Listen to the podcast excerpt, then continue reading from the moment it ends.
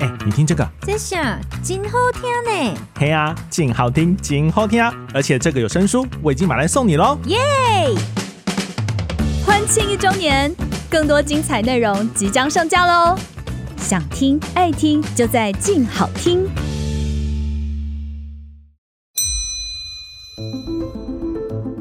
转动指针，一起探索手腕上的小宇宙。欢迎收听《静表志》。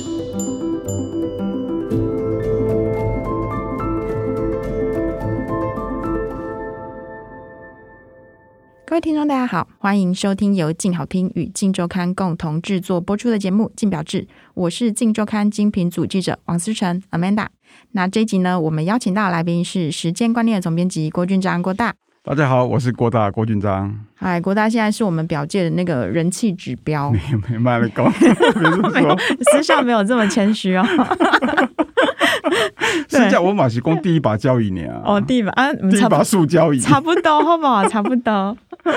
身为一个重度表迷的郭大呢，其实这一集呢，这个题目就也是蛮适合郭大聊。嗯我们要来聊一下说，有哪一些就是代表的习惯，或是有哪一些其实就是在使用手表上的 NG 行为，是会嗯让这些爱表人士觉得、哦，看了就觉得好心痛哦，这种。嗯，好，我先讲一下，因为不然底下会被骂。哈 干嘛自我审查、啊？ 这个看了会心痛哦，我想个人感受不一样啊。嗯对哦，我只能说我自己感觉看了会觉得，哎呀，会有疑虑啊，或者说怕你手表会有损伤什么的嗯对哦。我自己了，好不好？ 第一个例子是我刚好最近才碰到的，嗯，我有一个朋友，就是他手表坏了，拿去检修。嗯嗯，那师傅觉得他那个油是整个是搅在一起，就说你是带去打球干嘛？还是有撞击掉地上什么的？他就回想说没有啊。后来检讨起来，发现他每一次戴手表之前，因为手表本来是停的嘛，嗯那自动表他让它走啊，他就会像我们洗手在甩水那个有没有？嗯，就很用力甩一甩，结果他就被师傅骂，骂说你这样子这个很严重，怎样怎样。他就问我说：“诶，手表有这么严重吗？嗯啊，我们戴个手表，啊，手不能动作，那这个手表不是很脆弱吗？”嗯，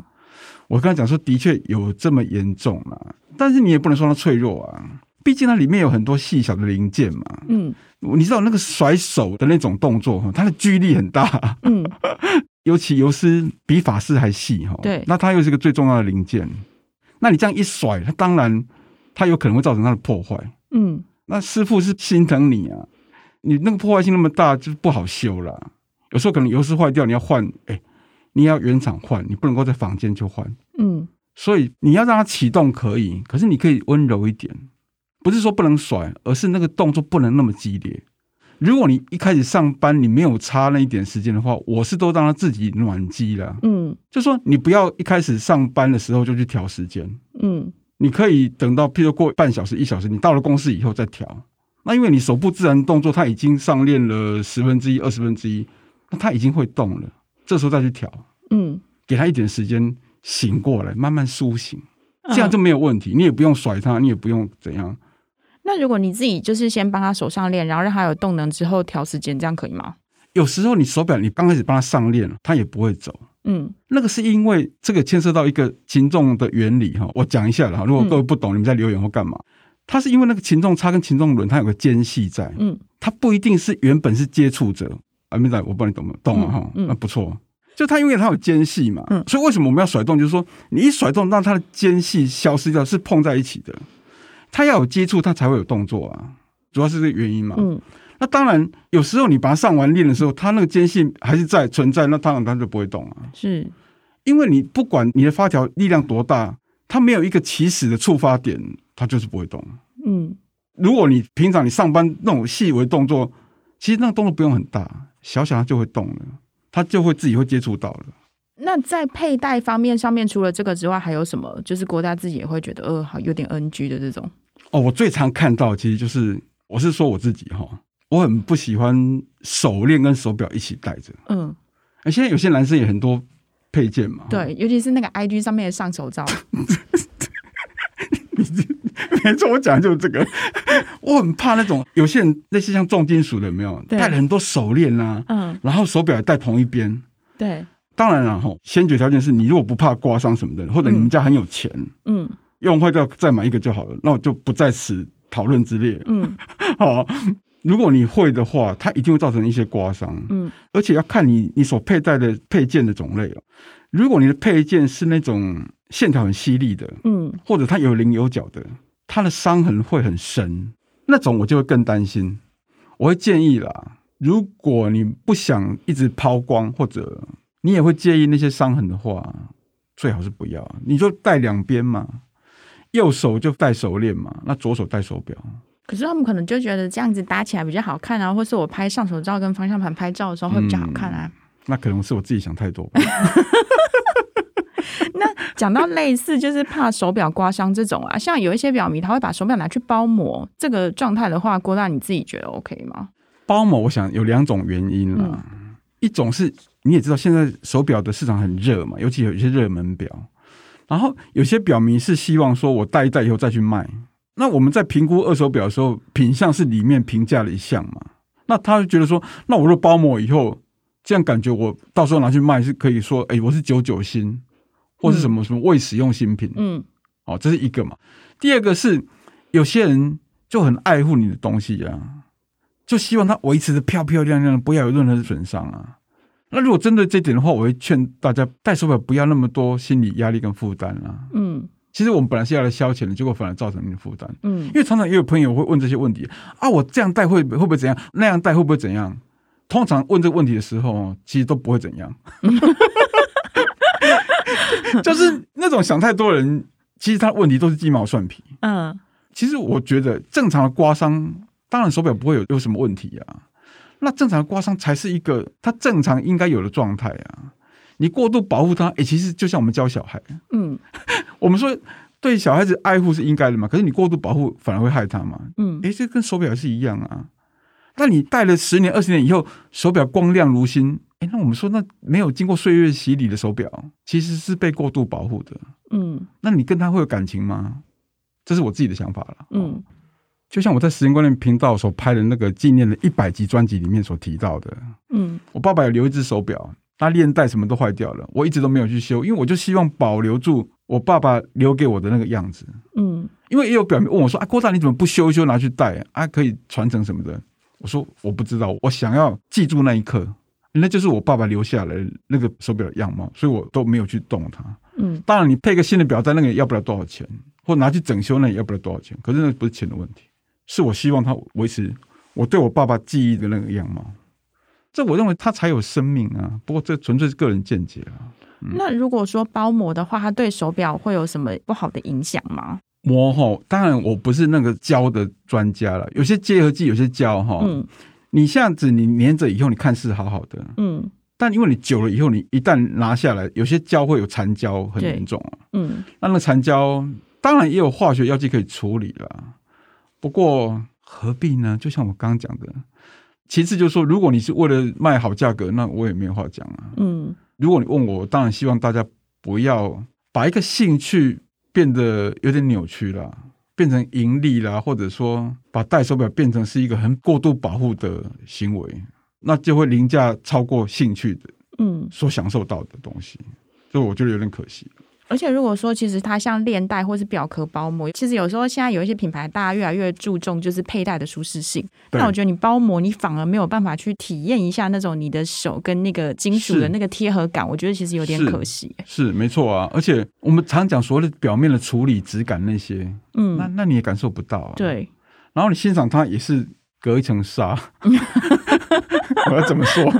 嗯对我来说，我会觉得有一块塑胶布盖着是个很奇怪的事情了，啊我完全没办法欣赏到它的美貌了。嗯，OK，基本上我也不鼓励、不赞同啊了。好，那这个是属于就是诶、算是比较过度小心的部分。那有嗯是过度小心，也有过度不小心。例如说，像有哪一些事情，郭大就觉得说，诶、过度不小心哦，我觉得比较严重的就是我有时候会提到，就是戴手表去三温暖。哦，戴手表去赏温暖，啊嗯，因为我们说手表的天敌就其实就是水啦，对，水是第一个嘛，嗯第二个才是空气嘛。嗯那哎空气有一些灰尘啊、尘埃，那三温暖你并不是说，哎，郭大，我这个防水一千两百米啊嗯什么的，怎么会怕三温暖？我海里面我都不怕了。重点不在这里，重点要了解到，我们所有的防水表，其实不止防水表啦，有些正装表也会基本配备所谓胶圈。就是我们整个手表结构都是金属跟金属结合嘛，比如表壳、中层啊、底盖这些。那你金属跟金属结合是不可能完全密闭，它一定要靠中间垫一个胶圈去达到密闭性。其实不止手表，你包含你这个船舱啦、潜水艇啊各方面，它都要靠这个东西。那橡胶胶圈是一个活化的东西哦，我们常讲那胶圈会死掉，就是因为它硬化就死掉了。对，哦，它那个弹性疲乏或怎样。那这个胶圈橡胶死掉一个很重要的原因就是它经过这个温差，还有长时间。我们也会建议大家说，即便你的手表走得很准，但也会建议你三年就去送去给师傅看一看。其实主要也是看胶圈，看防水性，因为看你的胶圈有没有硬化、嗯老化，嗯，死掉了。那如果它已经死掉了的话，你光是你洗手淋雨的话，也会有危险性。就是例如说什么镜面就已经开始出现雾气这种，对，那你进一去的话，你这个雾气进一次的话，你没有处理，它就很严重了，从面盘开始一直到机芯下去。所以我们说上温暖是一个高度蒸汽，而且它是热的、哦，热的，然后你出来以后，你可能会洗冷水干嘛的，但冷热交替，哇，那很可怕哎，那是一个胶圈杀手啊。 那如果说你一次没问题的话，我跟你讲，两次也有一定会有问题，两次没问题的话，三次一定会有问题，一起扎完的打击，我早晚一定会中的。那如果你又没有去定期检查的话，那我相信这个手表进水是一定会发生，这也是一个很忌讳的。那也有人说，哎，郭丹，那洗澡可不可以？废话，三温暖我们只是把这个地方让它让一个比较极度的地方嘛。嗯啊，洗澡我们一样会碰热水、冷水啊，嗯，所以我希望各位不要把它局限在只有三温暖了。反正你只要是热水、冷水交替，或者你单纯热水也是会严重啦，冷水还比较好一点点，因为热水水汽那个热度是橡胶也是怕热的东西嘛。嗯当然你说过道，我又没有洗到八十度的热水，你慢慢你多次的话，它一定防线会被突破。所以我讲广义一点，就是举凡你会碰触到热高温的蒸汽或热水的，碰到热又马上碰到冷，那会更严重。它是一个一层一层的层次的问题，尽量都不要。那如果一般的你洗手的话，哦防水表洗手是没关系的，嗯，下雨可能也还 OK 了。所以如果说你是洗冷水澡也可以，洗冷水澡哈，那正装表我也不建议， 因为正装表一一般我们只建议说你洗手就好了啊。啊对你洗澡是大面积的冲刷嘛，而且它嗯持续你可能会洗个十分、十五分、二十分嘛，它是这么长久的都一直在受到冲刷，所以它危险性也也高一点了。但是我们刚刚讲的都是在你胶圈正常底下哦，嗯，你如果已经五年、十年都没去检查了，你说哎，郭大我怎么洗手一下有雾气了？郭大你讲的都骗人的，因为你不是正常的情况嘛，嗯你可能胶圈已经硬化了，嗯。你连这个洗手或者下雨你都没办法防备了。那所以，像我们常一般会在那个规格数据上面看到说防水三十米，那可能对我们来说就是像刚刚郭大讲说，其实是洗手 OK。嗯洗手 OK，那所以对说，如果你是要像冲澡这种的、啊，就是你数据大概要抓到多少？例如说是防水一百米以上，你再这样使用会比较安全是嘛？的，是的，是的，我们要一定要把规格系数拉高。为什么要拉高？一方面是因为不知道你的手表状况是不是完好的，第二个是它所谓的一百米、两百米是所谓静态的测试、嗯。嗯，不是像我们在水里面是动态的，这也是一个一个因素啦。所以我们说小心驶得万年船嘛，对，这方面的确是小心一点好了，因为水是一个最大的天敌嘛。有时候它水进去你是不知道的啊，你又不是每天把它翻开来看，你怎么会知道？再加上这个情况，所以我觉得水是真的要小心的问题了。我自己啦，因为我本来就不喜欢接近水了，嗯，我洗手啊，尽量也会，但是这是个习惯，我觉得大家也不用跟我一样啦，我会把袖子稍微盖一下啦。嗯哦，然后下雨我也会，嗯袖子盖一下，嗯不要让它外露这样子。哦，当然，你说它完全有帮助吗？也不完全啊，或许有时候只是个心理作用吧。嗯，但是最重要的是说，这还有一点就是，譬如说你去游泳啊，郭大我两百米可以游泳吗？可以，嗯，但在它有个很重要的动作是，你游泳游完，你一定要回去清洗一下，哦，就是要擦干之类的吗？是嗯清洗擦干，不要让海水啊那些不好的物质附着在上面，然后日积月累，譬如说你游个三次五次，它可能就侵蚀到里面去了。嗯然后胶圈也被破坏一样啊。嗯所以我如果下雨天回来洗手，我比较不会了哈。下雨天回来，我会把表擦一擦。嗯，游泳更不用讲，但是我其实我不会游泳。我如果有去游泳的话，如嗯果啦，哪一天我也不知 道，突然自己学会蝶式之类的， 我会一觉醒来忽然会游泳也不一定哈。游完我回来，我应该也一定会去嗯洗一洗、擦一擦。要洗哦，我讲洗是啊要冲就对了，冲冲对嗯冲冲自来水啊，干净的水嗯嗯冲一冲，然后让干燥的方面有人说要抽吹风机，其实我是比较不建议的，因为吹风机有热风嘛，，对，当然你冷风 OK 嘛，嗯但我觉得不用，除非你很急啦，干布擦一擦，然后让它自然风干，这样就好了，可是可以冲，不要泡，对不对？不要泡，对，嗯不用泡。冲冲要冲干净，尤其那细缝有没有？嗯，顺便，如果你有软毛的牙刷啊，嗯软、毛的哦，你刷坏不要又来又要找我，嗯，或者棉布啊，顺便帮它清一清，那更好。我们刚刚讲都是链带，对不对？链带对，嗯，皮就带怕的怕话皮带就拿去浸。所以我们要先讲免责声明，我们刚刚讲到免责链声带明哦。哦，还好，哎，院长你救了我，等一下，郭代要在不下然面被我被我又留会满言，满头包了。就说我拿我的皮带下去浸啊。真的，竟然又过大，你又不专业，你根本就是一个江湖术士。副业有在卖表带。好，开玩笑啦。好了，那那其实我们刚刚讲的都是属于就是比较佩戴习惯方面的。那如果我们讲到操作方面呢，因为像郭大之前就讲过说，其实你个人很喜欢计时码表。对，，那其实以计时码表来讲，你个人觉得有没有什么要特别注意的？操作方面其实不管什么表啦，嗯就说你要玩之前一定要先帮它上链啦。嗯，这个道理在于说，它静止静下来的齿轮不知道是咬合在什么地方，对，一定要让它动了以后，然后顺畅以后，你要操作再去操作。那操作当然也要按照这个表应该有的操作方式去操作，好比计时码表，嗯，一般两点钟位置就开始停止嘛，然后四点是归零嘛，对，那你一定要是开始停止，然后再归零这个动作。那你不要说一开始以后开始按下去，它秒正在跑，然后你归零。嗯，那这个情况有种表款可以，就是我不知道你知不知道，非凡计时码表。我完全没有轻视你的意思哦。 其实，其实我是做球给你发挥的啊，哦，了解，用心良苦，用心良苦。好，感谢感谢， 我有接到有接到。阿曼达，就像就像阿曼达讲的，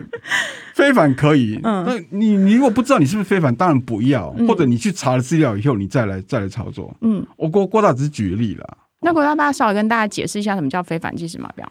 欸不用好了啦，不然我以免 又概述就好了，概述是因为好怕有一些听众不知道非凡是什么意思。 非凡就是你按了开始键以后，就像你我们刚刚讲的，它在秒针运行，你可以按归零键让它回去，它会立刻再重新开始。